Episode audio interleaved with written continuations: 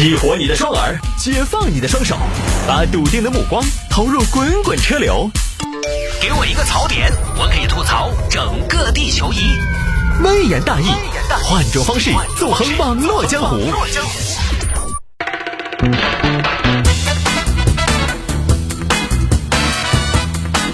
来吧，欢迎各位来到今天的微言大义，要继续跟您分享网络上一些热门的、有意思的小新闻。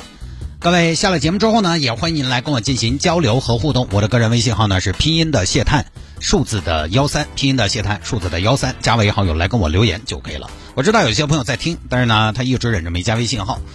啊，我也不知道你们在坚持什么，早加晚加，早晚都要加。你加我一个，我加的七七八八，实现了一千万的众筹顶级流量明星的微信好友这么一个目标，我就不加了嘛，对吧？大家早点给我个痛快呗。就跟最近有很多听众朋友问我，探哥这个限行到底怎么限的？就大家可能一天哈，你要一天没有恢复限行，我发现我们的听众朋友一天都不太舒服，就他就觉得他这个人吧如坐针毡的。心里没底，所以其实这两天我看微博上哈，包括一些成都本地的论坛，也有人在呼吁了，赶紧恢复限行吧。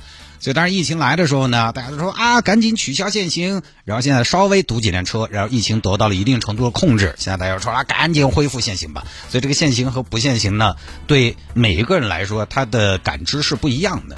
就是有些人觉得可能我恨不得就根本不要限行，有些人呢又觉得哎呀，你不限行，这个交通状况得不到改善呢。所以就不知道相关部门呃是什么时候会把这个限行来进行恢复了。我是这么一个逻辑啊，就是大家加我的微信，如果你想看限行的东西，你就翻到我最新的那一条关于限行的朋友圈，就是目前为止的限行的状态。比如说我最新的一条关于限行的朋友圈是说取消限行，那么如果我在朋友圈没有再更新关于限行恢复的内容，那么你就一直按我上一条那个关于限行的朋友圈来跑就完了。我只会在现行的规则有变化的时候才做更新，我不可能到每个周末，哎，到星期天晚上我给大家发一个。尤其大家知道，在冬天的时候，实际上呢，成都的限行规则的调整相对来讲是比较密集的。我再加上平时的调整，给大家公布一下，再加上每个周末给大家发一下。我我干我干脆做一个现行的专门的公众号好了，对吧？感觉也有几万的受众。所以我就是在现行规则有变化的时候才会来更新朋友圈的现行的东西。如果没有更新，你就按我上一条更新的最新的那条关于现行的朋友圈来跑就完了，就不做过多的解释了啊。好吧，来吧，分享小新闻了。有听众还摆一下这个事情：中餐日作，日作是不是宰客新手段？是一个问号。中餐日作其实就是什么呢？把中餐。搞得像日本料理那样来做，做的那么的精致。但这里的精致呢，不是说这个菜式上一定多么的精致，更主要的呢是一种仪式感。因为大家也知道，中餐它也可以相对来讲比较有烟火气，比较市井，也可以做得非常的精美。做个开水白菜，那么一样要熬好几个小时的高汤嘛，它也可以精致。那么简单的食材也可以精致。所以，什么叫中餐日做呢？实际上就是。把中餐做的像日料一样精致高端，日料一样有仪式感。这个呢是最近一个网友在网上反映的，说上海一家中餐厅，这家中餐厅呢装神，把中餐搞成了吃日料的方式，价格虚高，菜品分量也少，而且要提前几个月去预定，流程繁琐，有故弄玄虚宰客的嫌疑。大概怎么回事呢？就是先要预约。呃，请问你们是那个庄神家私房菜吗？我今天晚上订个座嘛。先生，不好意思，我们庄神家私房菜是需要提前预定的，没有说现来现吃的哈。那那那明天嘛，明天也没有了，先生。我们最近呢，我帮你看一下，核实一下。哦，我们最近的可以定的档期是下个月的三号。下下那么巧啊，先生，因为我们是高端中华料理，突出的是一种尊贵，所以太过密集和嘈杂的环境都会影响客人的体验。于是我们每天只接待六位客人。哦，行吧，那就最近的给我定起嘛。好的，先生。那么我们这里的消费呢，跟您做一个说明，就是我们是两千一位，加上百分之十的服务费。按位算啊？是的，先生。按位算，那未必是自助，当然不可能是自助呀。我们的大厨呢，会根据当天的情况，为客人打造适合当天的菜品的。大厨做什么，客人就吃什么。那如果大厨做的我不喜欢呢？不可能的，先生。我们这里是道道精品，样样王炸。行吧，行吧，行吧，行吧，听大说的。好，预定。中餐大家也吃过，你知道中餐是怎么上菜的吗？对吧？一大盘端上来，大家抢。最多呢，就是有一些汤品、甜品，可能是按位上的。这儿不是，这儿全部都要分，全部都要分。你进去之后都是分餐分分餐制啊，特别有仪式感。各位尊敬的来宾，接下来这道菜是我们的主厨谢师傅在祖国的大西南发现了一道不可多得的当地美味。这道菜取自天地精华，来自寻常人家，它是自然对人类的馈赠，也是人类对世界的辩证。通过这道菜。我们惊讶的发现，生存的奥秘竟然就在日月天地间。你不用广厦万千，也不用争奇斗艳，你所苦苦追寻的幸福，只要你愿意俯下身来，你会发现它取之不尽，用之不完。到底啥菜嘛？说都说不了那么多话。这位大爷，你不要着急，接下来，请在座的各位来宾，跟我们共同品鉴。这道来自大西南的传奇——翡翠胡豆拌八年生折耳根，你咋不去死嘛？你吃个折耳根那么多话。这道菜，我们的谢师傅选用了川滇地区八年生四月折耳根。所谓四月折耳根，是说四月的折耳根最肥、最嫩、最润。去叶、掐断，取其精华。配上伊朗高原进口胡豆，产地直供，血统正宗。所谓一口知其味，两口知灵气，三口知天地。物华天宝增福寿，人杰地灵出凤龙。能不能搞快点吧？我都饿得来打饱嗝了。接下来要为大家介绍这道菜的烹饪过程。这道菜的烹制。可谓是化简为繁，前后历时八个小时。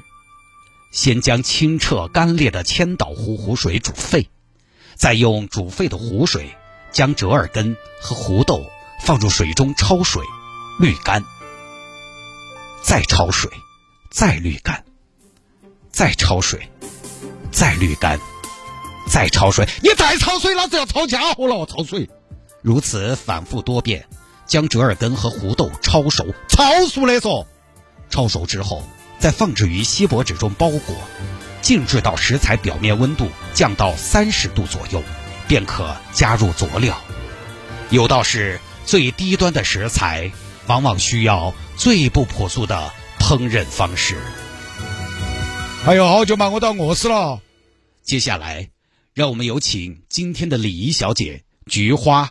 为大家分餐，折耳根拌胡豆还要分餐啊！是的，菊花来自于四川大学历史系，李小姐还要介绍啊！曾在四川广播电视台城市精英频率工作，几哈嘛？大家好，我是菊花，今天由我来为大家提供服务。不知道各位来宾有没有注意到，今天我们的餐具也非常精美。是的。我们庄神家中华料理的创始人，他也是一个瓷器爱好者。今天我们所用的餐具都是由创始人的私人收藏，一人一具，一菜一块，绝不重复。那么大家可能也发现了，今天的餐具里面没有一样东西是什么呢？没得调根儿。说对了，大爷，没有调根儿。接下来，请各位来宾来自选一个属于自己的勺子。来，有请我们的李小姐，也是我的同事牡丹。牡丹呢？她毕业于成都理工大学，可不可以不介绍了？来，大爷，选一个你喜欢的勺子。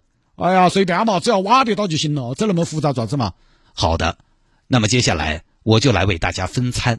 这边在大家用餐之前，我要跟大家做一个友情提示：在进餐的过程中，请大家不要喧哗，不要咳嗽，不要擤鼻涕，尽量放低分贝，安安静静去享受美食给您带来的至高享受。那么分餐的同时，我们有请我们的大厨谢大厨跟大家见面。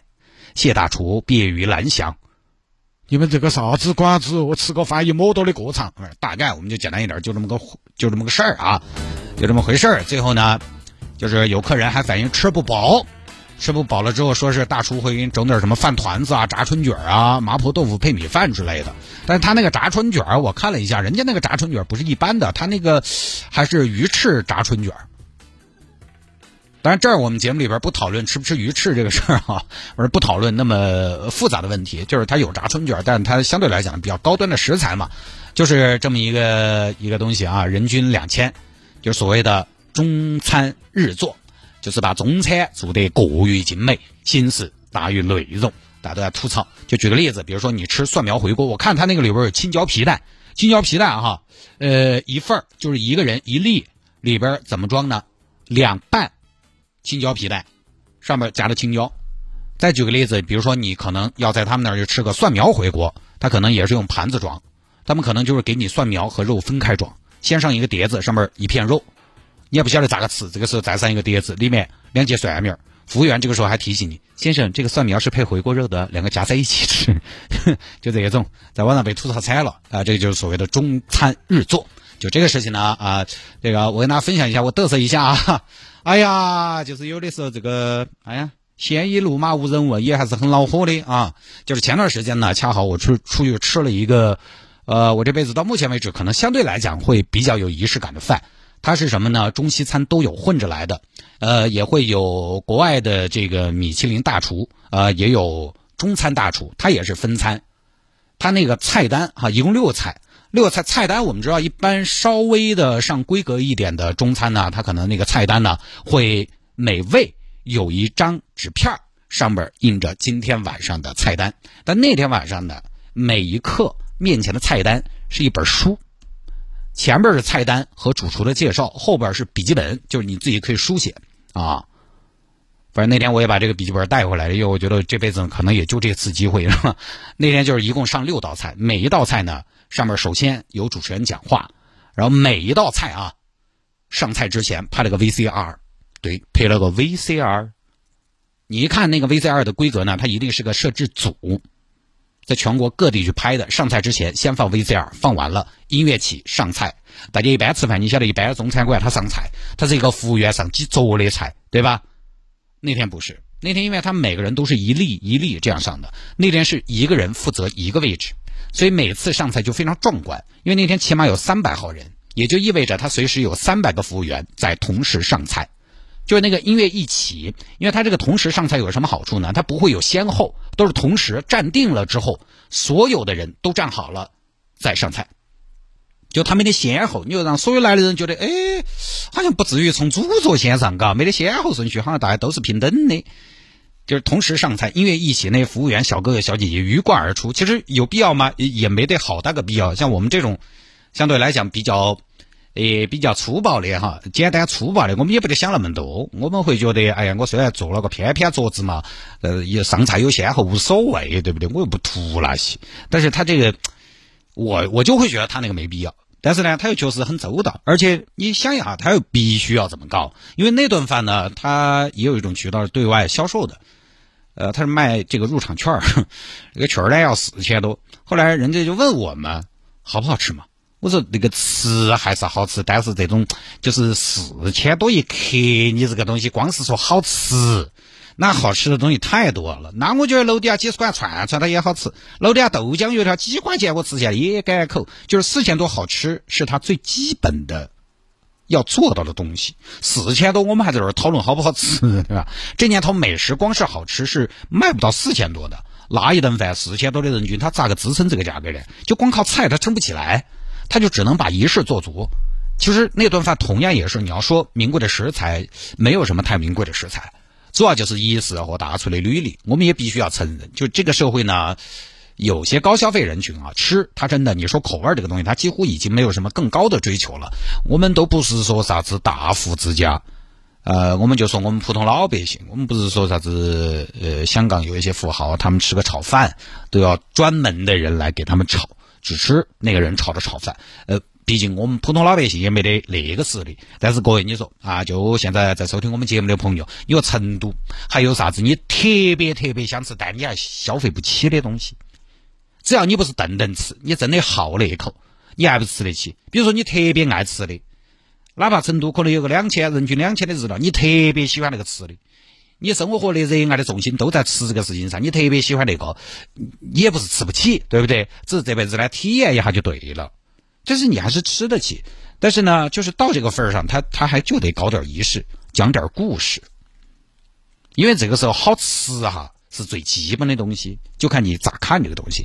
所以大家吐槽呢，也是因为看到他的菜品，觉得他食材吧物无所值，成为了一个话题。实际上呢，对于商家来说，人均两千的价位，就到了人均两千这个价位，一般的差评好评就没得那么重要了。而且他因为呢，他一顿只接待六个人，所以接待六个人，他这个一天的销售额顶天呢也就一万二。所以你说他有好赚钱，还反倒不一定，因为他接待的人人数只有那么少。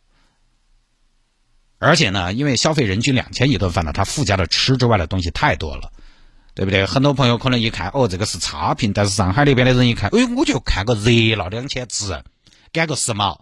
所以对于这种商家呢，反倒他可能有了这样的负面吐槽，他觉得有话题是好事情，你一批评我就有热度，所以你骂他一阵，他热度反倒还涨了。就这事儿呢，其实包括当地的市场监管监管部门也说了，它毕竟是个市场行为，就让市场说了算就对了。让消费者呢用脚去投票，这个大家也不要怕把餐饮的风气带坏了，都去模仿。你那个模仿不好，你生意做不走。哈哈，这个对，好吧。